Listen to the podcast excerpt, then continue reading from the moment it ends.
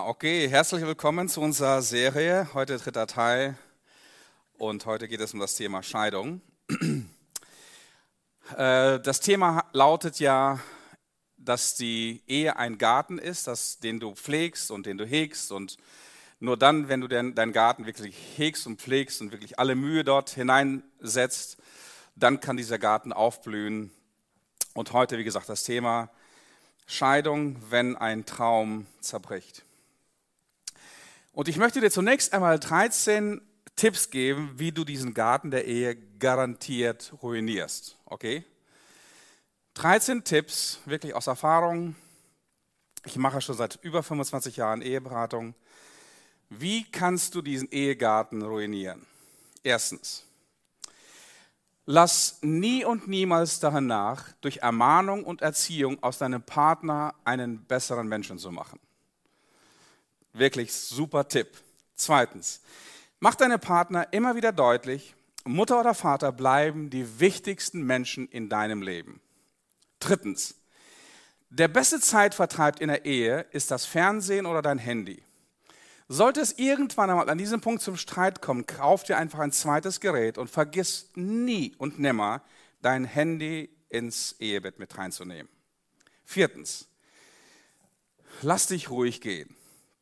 Also pfeife auf dein gepflegtes Äußeres, schicke Kleidung oder höfliche Umgangsformen. Schließlich soll dein Partner dich ja so kennenlernen, wie du wirklich bist.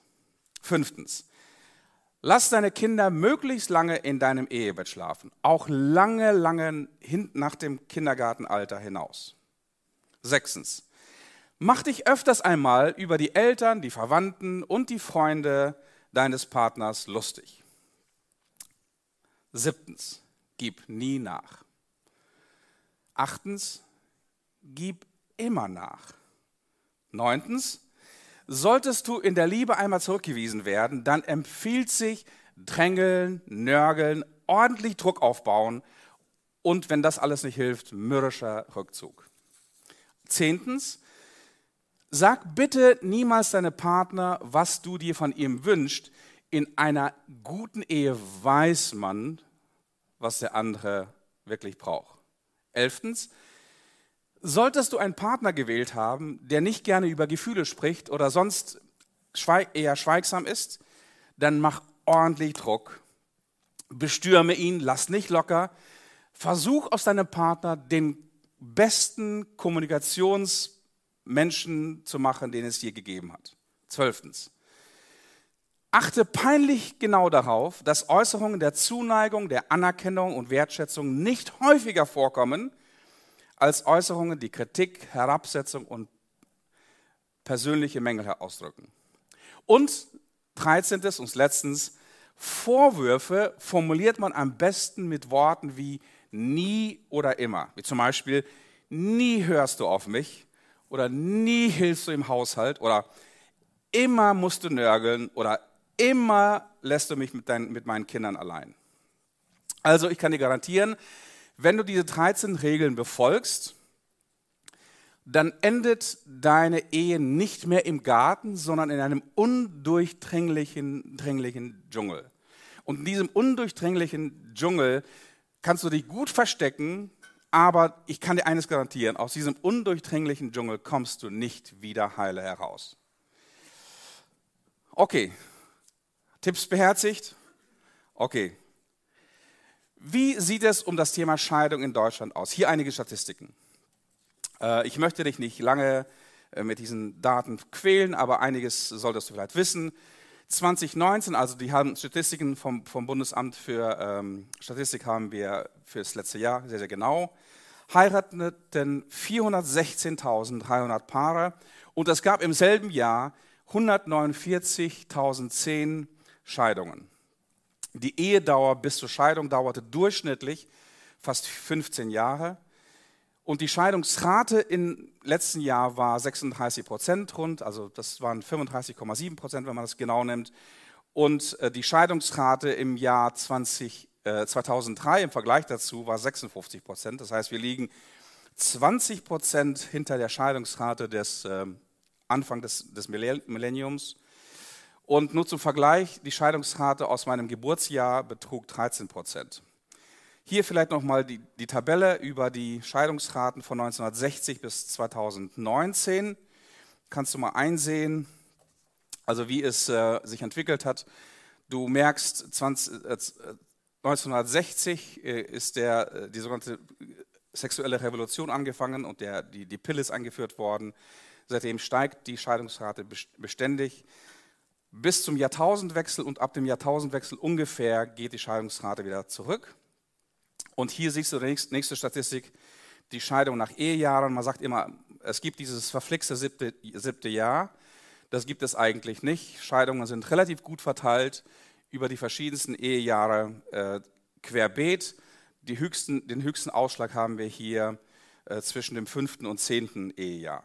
Okay, nur soweit von Statistiken. Äh, mehr will ich dich damit auch nicht bedrängen. Du kannst es alles im, ähm, auf den entsprechenden Seiten finden, offiziell ähm, von unserer Bundesregierung veröffentlicht.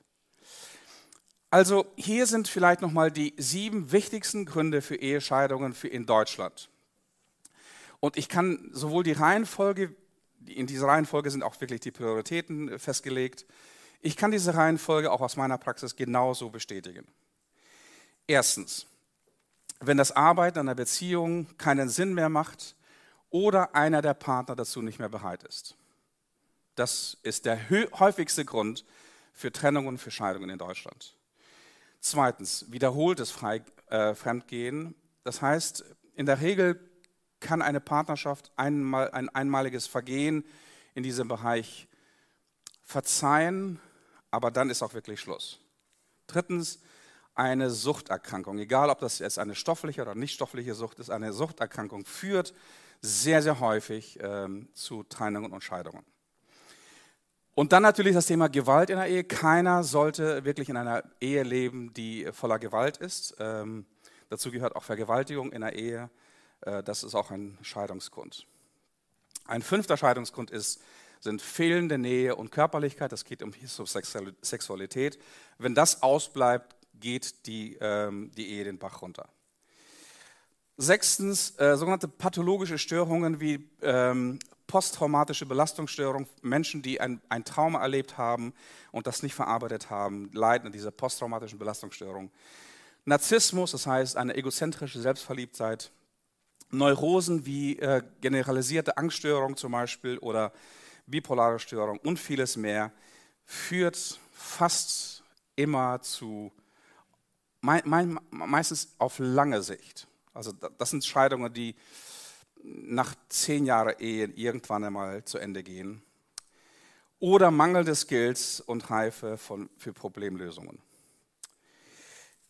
Okay, das sind so die, die gesellschaftlichen Trends und die gesellschaftlichen Rahmenbedingungen, wie heute äh, über Scheidung gedacht wird, wie Scheidung gelebt wird, wie Scheidung praktiziert wird, welche Scheidungsgründe wir haben.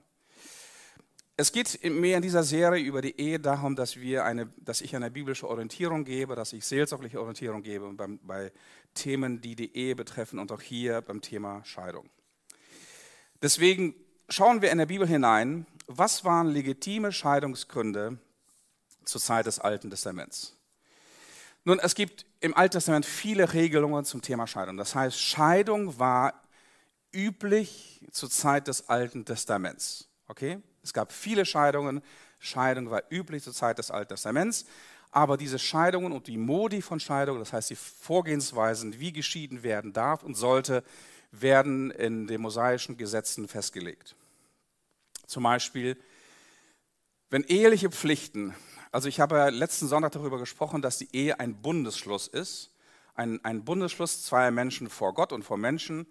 Wenn diese ehelichen Pflichten, zu denen man sich im Bundesschluss verpflichtet hat, äh, von einem der Partner nicht erfüllt werden, dann darf geschieden werden. Dann darf legitim, muss man sagen, geschieden werden nach dem Recht des Alten Testaments.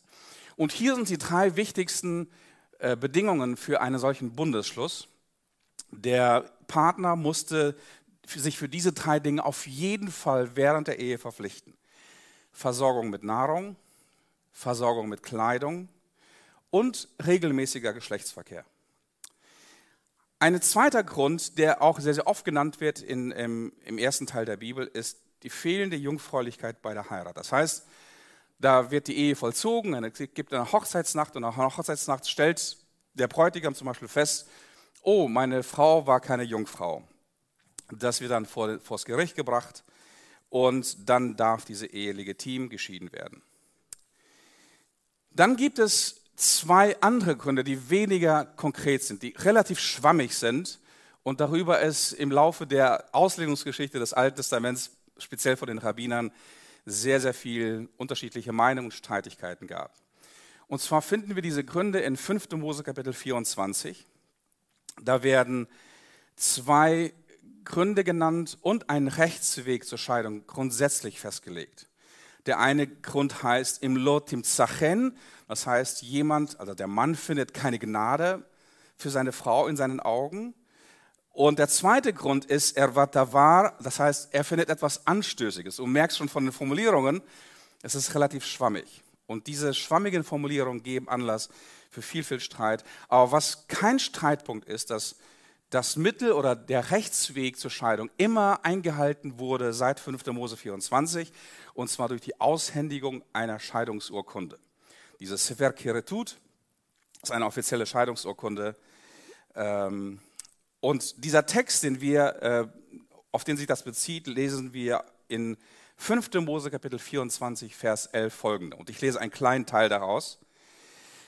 Vielleicht ganz kurz, bevor ich diesen Text lese immer wenn es in, im Pentateuch, das heißt in den fünf Büchern Mose, sogenannte Wenn-Sätze gibt, also wenn das und das und das eintrifft, dann, dann handelt es sich um sogenannte Kasualgesetze. Kasualgesetze beziehen sich auf sehr, sehr konkrete Fälle, die im Volk Israel vorlagen. Und weil diese Fälle vorlagen, deswegen hat Moses in Absprache mit Gott ein Gesetz formuliert. Und auch hier handelt es sich um ein sogenanntes Kasualgesetz. Das heißt, Scheidung war üblich zur damaligen Zeit. Und Moses findet eine Regelung für diesen Weg. Also der Text fängt an, wenn ein Mann eine Frau nimmt und sie heiratet und das geschieht, dass sie keine Gunst in seinen Augen findet. Hier haben wir diese Formulierung im Lotim äh, äh Zachen, das heißt kein, keine Gunst, keine Gnade finden in den Augen eines Mannes, weil er etwas erwarte war, das heißt etwas Anstößiges, etwas Unanständiges an ihr gefunden hat.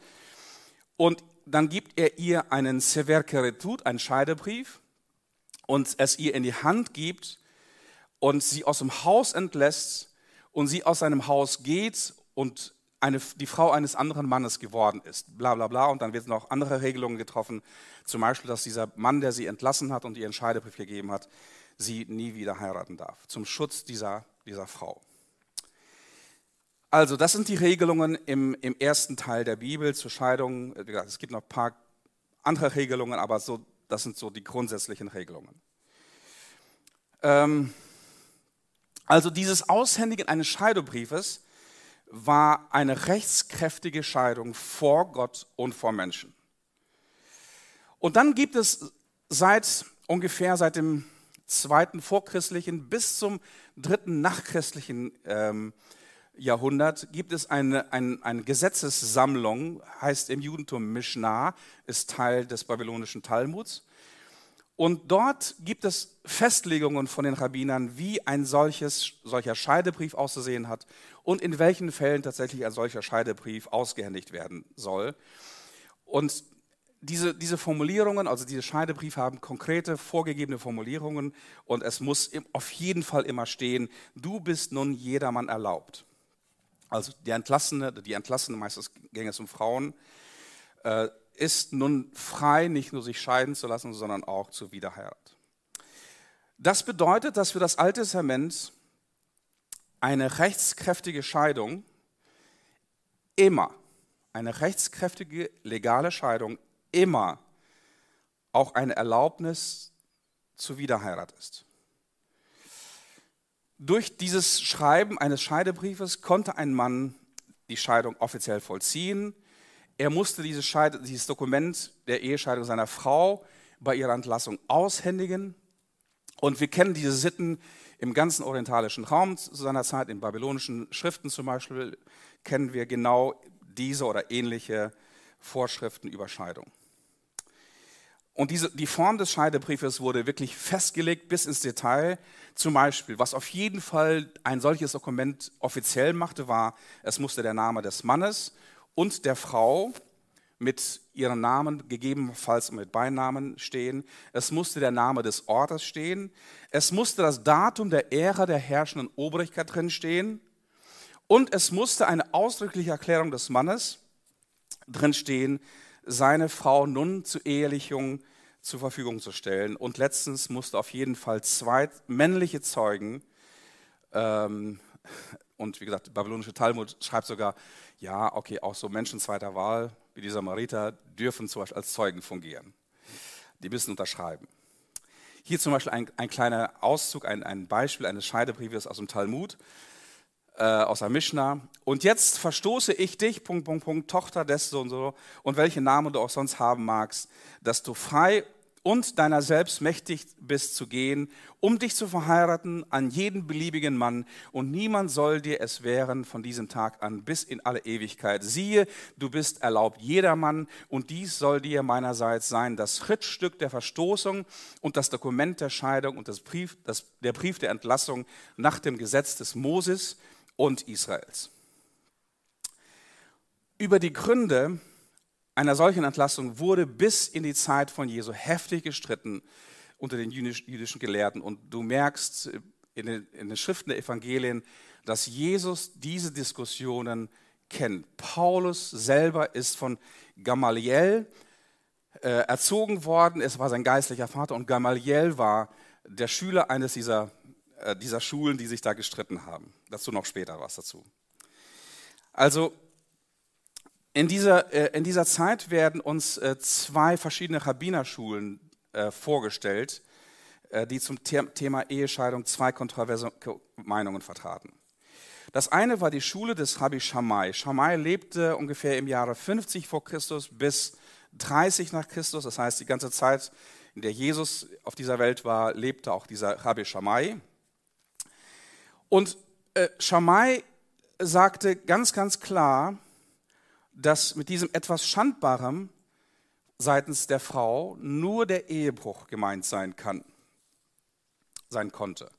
Wobei natürlich Schamai Ehebruch auch äh, sehr, sehr weit auslegte. Zum Beispiel er, er schreibt er in, in der Mishnah, ähm, wenn eine Frau nach draußen geht mit offenem Haar und sichtbaren Schultern, ist das Ehebruch das heißt äh, ein Grund zur Scheidung. Also du merkst hier schon, dass äh, mit Ehebruch nicht unbedingt das gemeint ist, was wir uns so vorstellen.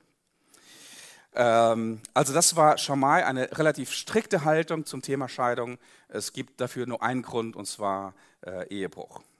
Die zweite Schule war die Schule des Rabbi Hillel. Hillel selber ist in Babylonien geboren, dort auch aufgewachsen und dort zur Schule gegangen äh, ist später nach ähm, Judäa gezogen, lebte 10 vor Christus bis 10 nach ungefähr. Und er legte Wert auf die Auslegung des mosaischen Gesetzes, dass irgendetwas gefunden werden kann. Nicht etwas besonders Schandbares, sondern irgendetwas, was schandbar sein könnte in der jüdischen Kultur. Das könnte eine Übertretung des Gebots sein, das könnte, es könnte ein Ungehorsam der Frau sein, oder gegen die guten Sitten des Landes verstoßen. Alles Mögliche konnte im Grunde genommen ein Grund sein äh, für Ehescheidung.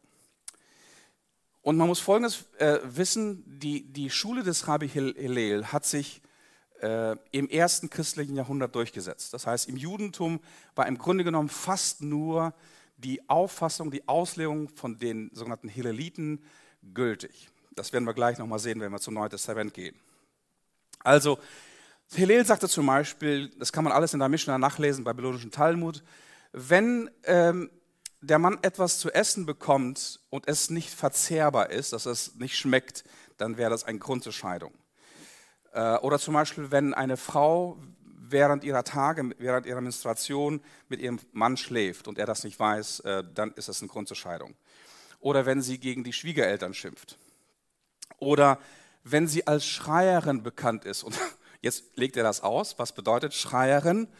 Dass sie einen Ehestreit mit ihrem Mann so laut hat, dass die Nachbarn es hören.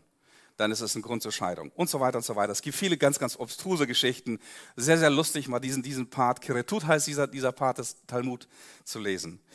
Oder zum Beispiel, wenn das Verhalten einer Frau den Mann in Verruf bringt, zum Beispiel, heißt das da wirklich wortwörtlich, wenn sie keine schönen Kleider für ihre Kinder wirkt oder wenn sie ihre Speise anbrennen lässt oder wenn sie mit ihrem Spinnrad auf der Straße spinnt also wenn eine Frau spinnt sozusagen. Okay, das ist. Wenn eine Frau auf der Straße gierig etwas trinkt. Okay. Oder wenn eine Frau auf der Straße ihr Kind stillt. Ähm, oder wenn sie es versäumt, ihrem Mann Ehre zu erweisen. Er schreibt folgendes, äh, tatsächlich wortwörtlich, ein böses Weib ist Aussatz für ihren Mann was ist das Heilmittel dagegen? Er entlasse sie durch einen Scheidebrief, so wird er von seinem Aussatz befreit. Okay. Dann gab es zum Beispiel den Grund der Kinderlosigkeit, das war ein sehr, sehr bekannter Grund, sehr, sehr weit verbreiteter Grund. Ähm, die Frau hatte dabei eine Gnadenfrist von zehn Jahren. Bei einer Fehlgeburt fing man wieder von neuem an zu zählen. Das heißt, wenn die Fehlgeburt zum Beispiel im neunten Jahr der Ehe stattfand, dann fing man wieder von eins an zu zählen und so weiter. Ne? Oder wenn zum Beispiel es äh, veränderte Bedingungen im Vergleich zur Eheschließung gab.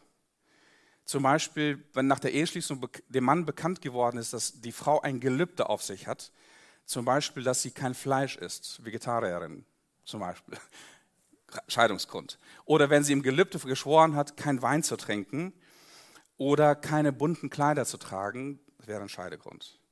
Oder wenn, sie, äh, wenn es nach der Eheschließung herausstellt, dass sie einen Leibesfehler hat, zum Beispiel Mundgeruch, Schweißgeruch und ein Muttermal, auf dem kein Haar wächst, wäre ebenfalls ein Scheidebrief auszuhändigen. Und von hier, du merkst schon, von hier bis zur kompletten Legitimierung aller beliebigen Gründe ist ein sehr, sehr kleiner Schritt. Und diesen lesen wir auch bei einem Schüler von, von Hillel, Rabbi Akiba, der wirkte ungefähr um das Jahr 100 bis 150 nach Christus. Ähm, nee, nein, er starb 135, Entschuldigung, er starb 135 nach Christus. Und von ihm ist die Begründung bekannt, ein Mann kann sich von seiner Frau scheiden, wenn er einer schöner, schöneren Frau begegnet, die ihm besser gefällt als seine eigene. Also im Grunde genommen gibt, gibt es keine Gründe, die dagegen sprechen könnten, irgendwie seine Frau äh, loszuwerden. Ähm, also Mose gibt ein Kasualgesetz, das heißt, wenn es irgendwelche gravierenden Gründe anscheinend vorliegen, dann kannst du einer Frau eine Frau entlassen und ihr einen Scheiderbrief geben. Die Rabbiner zur Zeit Jesu machen daraus ein Verstoßungsgebot. Du kannst deiner Frau zu jeder Zeit aus irgendeinem beliebigen Grund im Grunde genommen äh, dich von ihr scheiden und sie verstoßen. Ähm, und das, die, die Gründe waren im Grunde genommen die, wenn sie dir nicht mehr gefällt. Und jetzt musst du dir vorstellen, in diesem, in diesem kulturellen Umfeld ist Jesus geboren, ist Jesus aufgewachsen, sind die Apostel geboren, sind die Apostel aufgewachsen und das ist das, welche Scheidungspraxis sie mitbekommen haben.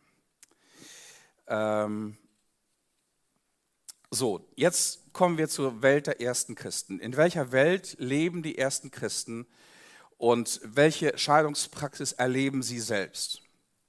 Ähm, du musst Folgendes wissen, wenn, wenn jemand sagt, oh, heute ist es ganz schlimm und heute ist es ganz, ganz übel mit dem Thema Scheidung und Wiederheirat, es ist nie so schlimm gewesen wie jetzt, das ist einfach nicht die Wahrheit, weil das sind Leute, die so etwas behaupten, die sich mit Geschichte nicht auskennen. Also zur Zeit von Jesu war die Scheidungspraxis und die Scheidungslehre viel, viel liberaler, als sie jetzt heute überhaupt ist.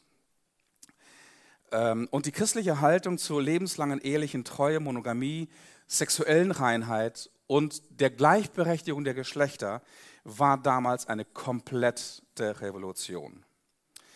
Wie steht Jesus zum Thema Scheidung? Wie steht Jesus zum Thema Scheidung? Ähm,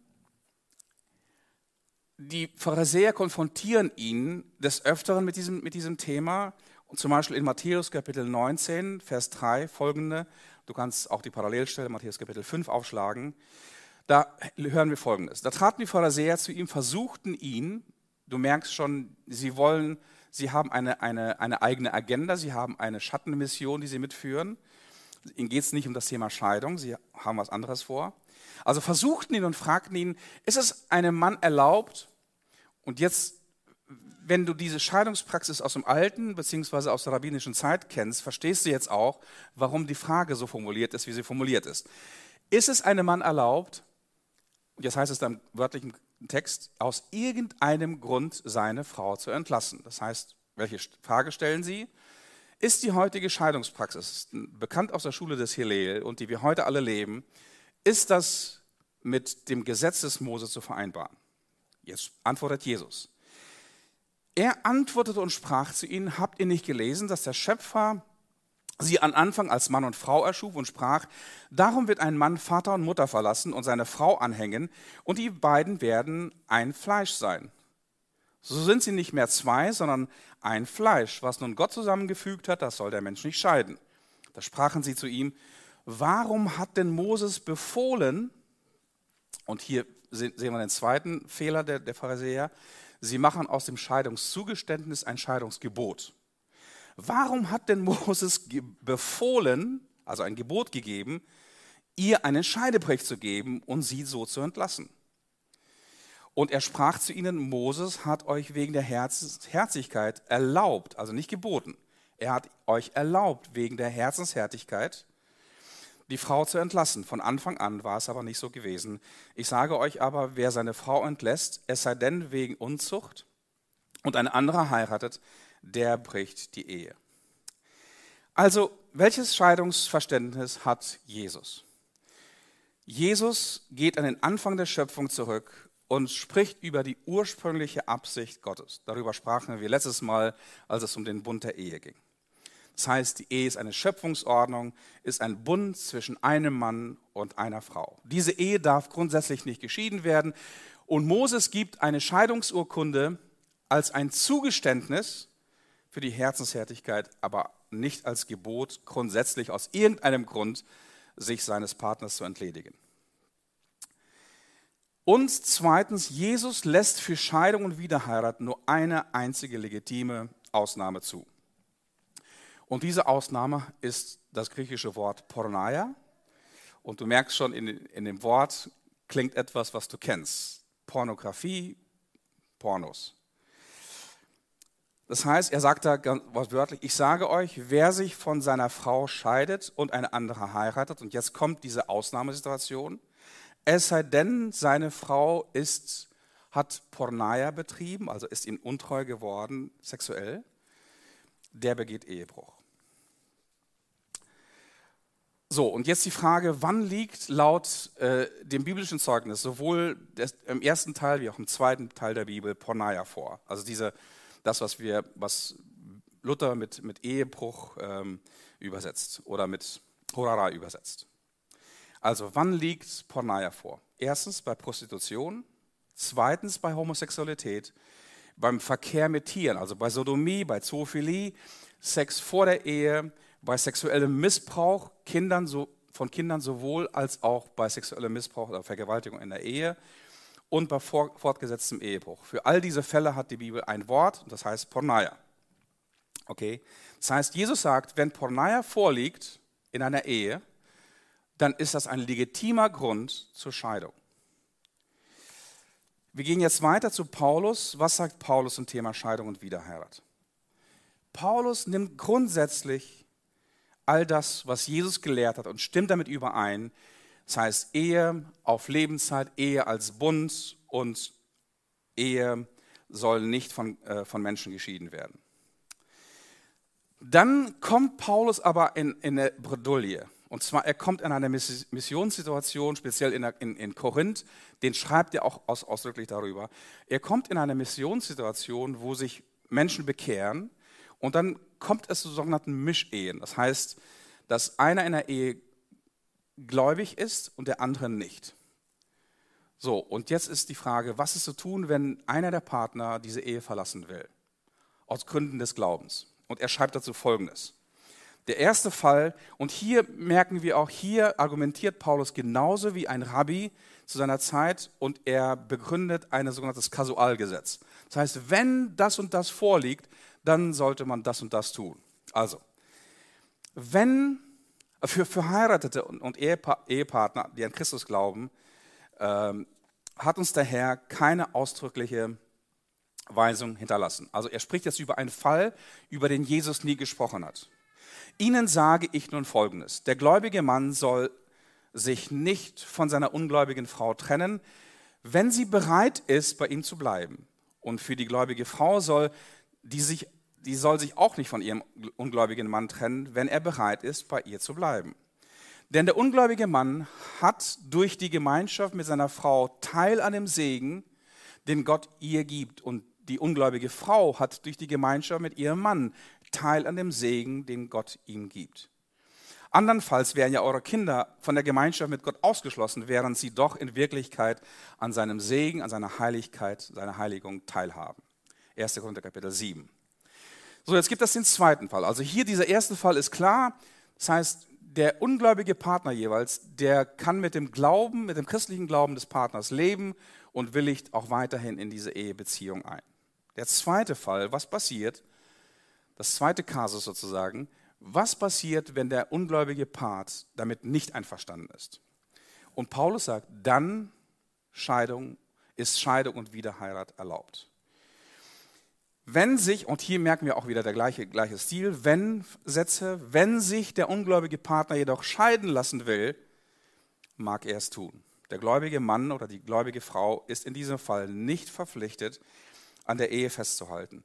Der Bruder oder die Schwester ist in solchen Fällen nicht versklavt. In Frieden aber hat euch Gott berufen.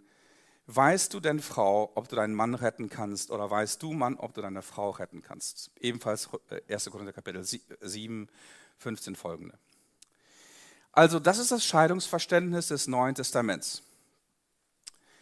Und wir müssen Folgendes feststellen. Im Neuen Testament und hier, wenn du Bücher, Empfehlungen aus dem christlichen Bereich zum Thema Scheidung und Wiederheirat hörst, ist das der größte Unterschied in, in, in der Meinungsbildung zu diesem Thema.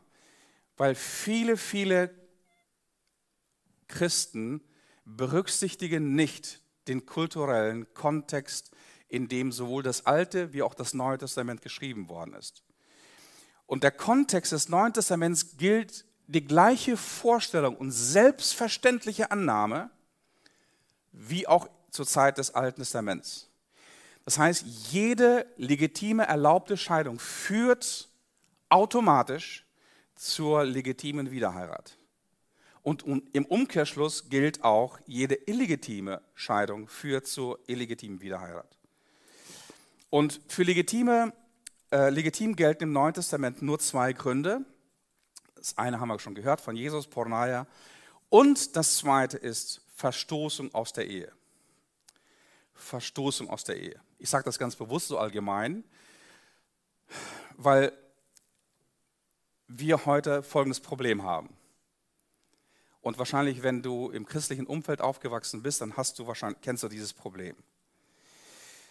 Wir haben das Problem, dass ein gläubiger Partner ein gläubiger Partner, der sich dem christlichen Glauben gegenüber bekennt, oft genauso handelt wie damals ein ungläubiger Partner und seinen Partner, seine Partnerin ablehnt und ihm sämtliche Bundespflichten einer Ehe verweigert. Kennst du wahrscheinlich? Also ich kenne das, ich kenne das sehr, sehr gut, viel zu gut. Und die Frage ist, was ist zu tun? Meine persönliche Haltung dazu ist folgende. Und ich beziehe mich auf 1. Timotheus Kapitel 5, Vers 8. Da heißt es, wenn aber jemand für die Seinen und besonders für die Hausgenossen nicht sorgt, und hier meine ich das Thema Sorgen, wirklich zu seinen ehrlichen Versprechen und Pflichten zu stehen und seinen Partner nicht abzulehnen. Wenn jemand aber für die Seinen und besondererweise für die Hausgenossen nicht sorgt, so hat er den Glauben verleugnet und ist schlechter als ein Ungläubiger. 1. Timotheus Kapitel 5, Vers 8. Das heißt, ich, habe, ich, ich unterscheide da inzwischen nicht zwischen einem formal ungläubigen oder formal gläubigen Person. an, in, in der Tatsache, dass jemand den anderen Partner aus der, in der Ehe und aus der Ehe verstößt, haben wir den gleichen Kasus wie in 1. Korinther Kapitel 7, der für Ungläubige zählt. Okay, lass mich noch ein paar Dinge seelsorglicher Natur sagen. Was tun, wenn ein Traum zerbricht? Und ich weiß, zum Glück ist, ist es für die meisten wahrscheinlich Zuhörer heute ein theoretischer Fall und vielleicht interessiert dich das Thema als solches. Vielleicht bist du jemand, der oder die seelsorglich tätig ist und dich interessiert aus dieser Perspektive die, das Thema. Ich weiß aber auch, äh, dass es einige Menschen betrifft, weil sie betroffen sind, weil sie vielleicht mitten im Chaos der Scheidung, der Trennung stehen. Und für sie ist das real und für sie ist der Schmerz und die Entfremdung und alles, was damit zusammenhängt, wirklich sehr, sehr real. Also was tun, wenn dieser Traum der Ehe, und keiner geht in eine Ehe, keiner geht in eine Ehe mit der Absicht, oh, wenn es schief läuft, wie das in diesem äh, in dieser karikaturartigen Darstellung am Anfang dargestellt worden ist, ähm, dass ich mich leicht trenne. Und ich kenne wirklich, ich kenne seit den letzten, den letzten Jahren, wo ich sehr, sehr intensiv mit, mit, mit Menschen zu tun hatte, die durch diese Krise gegangen sind, durch die Scheidung und Trennung gegangen sind. Ich kenne kein einziges Paar, äh, das leichtfertig in diesen Weg gegangen ist. Ich kenne es nicht. Und wenn du glaubst, dass Menschen sich einfach leichtfertig heute trennen, ich möchte, dass du jemanden kennenlernst. Ich möchte, dass du dich mit jemandem mal hinsetzt dass du mit jemandem sprichst, dass du jemanden begleitest, der durch diese, durch diese Zeit geht. Ähm okay, was tun, wenn ein Traum zerbricht? Jeder hat diesen Traum am Anfang, der irgendwann mal eventuell zerbrechen kann. Erstens. Der Titel der Serie heißt Ehe im Garten gibt es viel zu tun. Und ich möchte dich ermutigen, höre nicht auf, dich dafür einsetzen, dass dein Ehegarten schöner und blühender wird und bleibt. Ähm, du kannst die tollste Hochzeit gehabt haben, du kannst aus, dem, aus einem christlichen Elternhaus äh, kommen, du kannst tolle christliche Werte haben, du kannst, du kannst das Eheversprechen auch ernst meinen und äh, treu sein. Ähm, wir leben in einer zerbrochenen, kaputten Welt. Und ähm, wir müssen an unserer, an unserer Ehe arbeiten. Wir müssen an Dingen, die wir wertschätzen, arbeiten. Ansonsten, wenn wir sie sich selbst überlassen, dann verwuchert ein, auch der schönste Garten. Ähm, und irgendwann einmal endet das Ganze im Chaos. Also setze dich dafür ein, sehr, sehr früh, in den ersten Ehejahren. Das heißt, nimm dir Zeit. Ähm, hab viel Spaß mit, deinem, mit, deinem, mit deiner Partnerin. Mach viel Urlaub verbringe Zweisamkeit. Festige das Fundament. Ähm, arbeite dran. Zweitens. Manche brauchen tatsächlich Hilfe für ihren Garten. Manche brauchen tatsächlich Hilfe für ihren Ehegarten. Und damit meine ich nicht unbedingt immer zum Psychologen zu laufen, zur Therapie zu laufen. Manchmal ist das die beste Freundin, der beste Freund, mit denen ich ganz, ganz offen darüber rede und beten kann und austauschen kann und vielleicht von ihm Weisheit und Erfahrung schöpfen kann, wie ich Konflikte und Probleme in meiner Beziehung ähm, dealen kann, managen kann. Manche brauchen Seelsorge und auch wenige brauchen eine Ehetherapie. Äh, such dir wirklich diese Hilfe. Und ich merke sehr, sehr oft, dass diese Hilfe gar nicht gesucht wird oder zu spät gesucht wird. Ähm, ich merke oft, dass Menschen bereit sind für Dinge, die sie für wichtig halten, für Haus und Hof und Auto, sehr, sehr viel Geld zu investieren, aber für eine Ehe, die eigentlich ein Leben lang halten soll, dass sie dafür kaum oder gar nichts investieren. Also manchmal braucht man wirklich Hilfe und investiere Geld und Zeit und Mühe in Seelsorge, in Ehetherapie, bevor es zu spät ist. Ein drittes. Warte nicht so lange, wenn es kriselt. Ich merke immer, auch hier dieser Punkt, es gibt, es gibt bei jedem von uns emotional, körperlich irgendwo ein Point of No Return. Das heißt, da ist eine Grenze überschritten und da geht es nur noch den Berg ab. Es gibt nur noch eine Richtung. Äh, warte nicht so lange. Keiner weiß, wann dieser Point of No Return bei dir oder bei deinem Partner eintritt. warte nicht zu lang. Wenn es kriselt, such dir Hilfe. Viertens, wenn du in der Trennung, in einem Trennungsjahr bist, nutze dieses Trennungsjahr und dafür gibt der Gesetzgeber auch dieses Trennungsjahr, um an deinem, deinem Ehegarten intensiv zu arbeiten. Ich habe sehr oft erlebt, dass viele tatsächlich dieses Trennungsjahr nutzen, diese Chance nutzen und wieder zusammenkommen. Ein fünftes und letztes. Es gibt Gnade, Vergebung und einen Neubeginn auch für Scheidung. Es gibt Gnade, Vergebung und einen Neubeginn auch für Scheidung. Ähm, ich weiß, dass es einige christliche Katalog, sogenannte christliche Kataloge gibt, wo Sünde katalogisiert wird. Und es gibt in diesem Katalog bestimmte Sünden, die nicht vergeben werden können. Und dazu gehört für viele Christen das Thema Scheidung. Aus meiner Sicht gibt es nur eine einzige Sünde, von der ich auch nicht genau weiß, was sie bedeutet. Was Jesus sagt, die Sünde gegen den Heiligen Geist. Ähm, und eine Scheidung ist keine Sünde gegen den Heiligen Geist. Mir ist es zumindest nicht so bekannt. Also, es gibt Gnade, Vergebung und einen Neubeginn bei jeder Art von Schuld. Und wenn du schuldig geworden bist im Bereich Ehe und Ehetrennung und Ehescheidung, dann gibt es auch für dich natürlich Gnade, Vergebung und einen echten Neubeginn. Hier vielleicht nochmal einige Tipps, wenn du in dieser Lebenssituation bist. Du brauchst einen Neubeginn für eine, eine Hilfe beim Neubeginn für deine Ehe. Statistisch gesehen liegen wir zurzeit relativ gut, dass wir 36-prozentige ähm, äh, Scheidungsrate haben. Bei Ehen bei, bei, bei Ehen, die in der zweiten Ehe sind, ist die Scheidungsrate über 70 Prozent. Du kannst wahrscheinlich ahnen, woran, woran das liegt, oder? Leute kommen mit einem Päckchen, die kommen, die kommen mit einem Rucksack aus ihren eigenen an alten Verwundungen, alten Erfahrungen. Und das ist nicht unbedingt immer hilfreich. Und deswegen brauchst du oft Seelsorge und Hilfe. Eine zum Beispiel meiner, meiner Tätigkeit ist nicht nur Ehetherapie, sondern Scheidungsbegleitung weil ich genau das erfahren habe, dass Menschen, die dann durch Trennung, durch Scheidung gegangen sind, wieder geheiratet haben und nach ein paar Jahren ist das Ganze wieder im Eimer. Nicht deswegen, weil die, die Leute doof sind, es nicht hinkriegen und beziehungsunfähig sind, sondern dass sie es nicht schaffen, irgendwie ihre alten Pakete loszuwerden. Also du brauchst Hilfe, du brauchst Scheidungsbegleitung unter Umständen. Äh, und bitte geh nicht in eine zweite Ehe, in eine zweite Beziehung mit dem Rucksack der ersten. Dann eine Empfehlung. Die Bibel spricht nicht umsonst ähm, von Ehebruch. Ehebruch bedeutet tatsächlich, dass diese Ehe beendet ist. Dass diese Ehe vor Gott und vom Menschen beendet ist.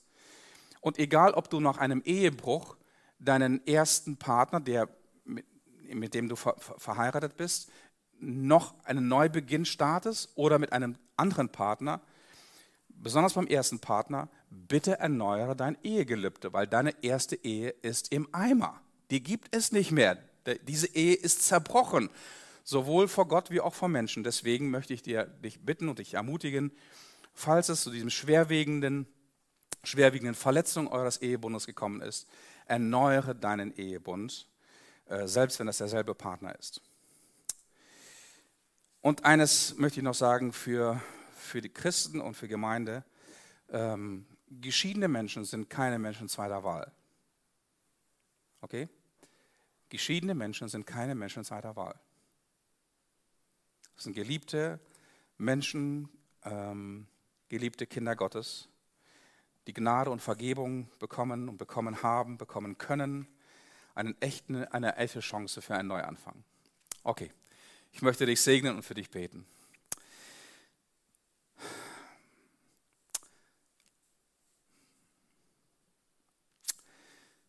Ja, Jesus, ich, ich äh, bete besonders heute für diejenigen, die das kennen, worüber ich gesprochen habe. Für die es keine Theorie ist und keine Theologie ist und keine Abhandlung, sondern harte Realität ist.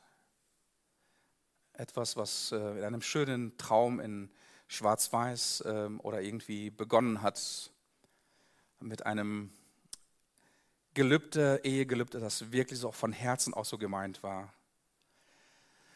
Und irgendwann einmal zerbricht alles. Langsam, aber sicher. Manchmal plötzlich und unerwartet. Jesus, ich bitte dich, dass du bei diesen Menschen bist, dass du sie begleitest, dass du sie tröstest, dass du sie stärkst. Dass du ihnen zeigst, wo ihre Anteile liegen an dieser Katastrophe, wo sie es vernachlässigt haben, an sich selbst oder an der Ehe zu arbeiten, wo sie lernen können, wo sie sich nicht mehr als Opfer wahrnehmen, sondern wo sie wirklich lernen können für die Zukunft, dass sie umdenken, dass sie Buße tun, dass sie Erneuerung finden, für sich persönlich und Heilung finden vor allem. Und dass sie echte Gnade erfahren, echte Vergebung, einen echten Neuanfang.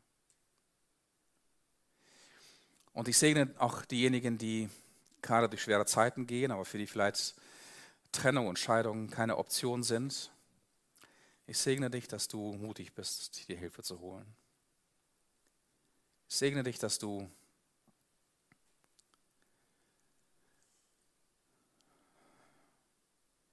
dass du nicht stolz bist. Ich segne dich, dass du wirklich alles tust, damit dein Garten wieder aufblühen kann. Und dass du jede Hilfe, die notwendig ist und jede Mühe, die notwendig ist, dass du sie nicht scheust. Und dass du nicht aufgibst. Dass du nicht aufgibst zu glauben und zu lieben und zu hoffen und zu arbeiten und zu wirken. Damit dein Traum nicht eines Tages zerbricht. Damit segne ich dich im Namen des Vaters, des Sohnes und des Heiligen Geistes. Amen. Ja, schön, dass du dabei warst. Äh, die Serie geht nächste Woche in die nächste Runde und wir sehen uns auf jeden Fall spätestens nächsten Sonntag wieder hier. Gottes Segen euch.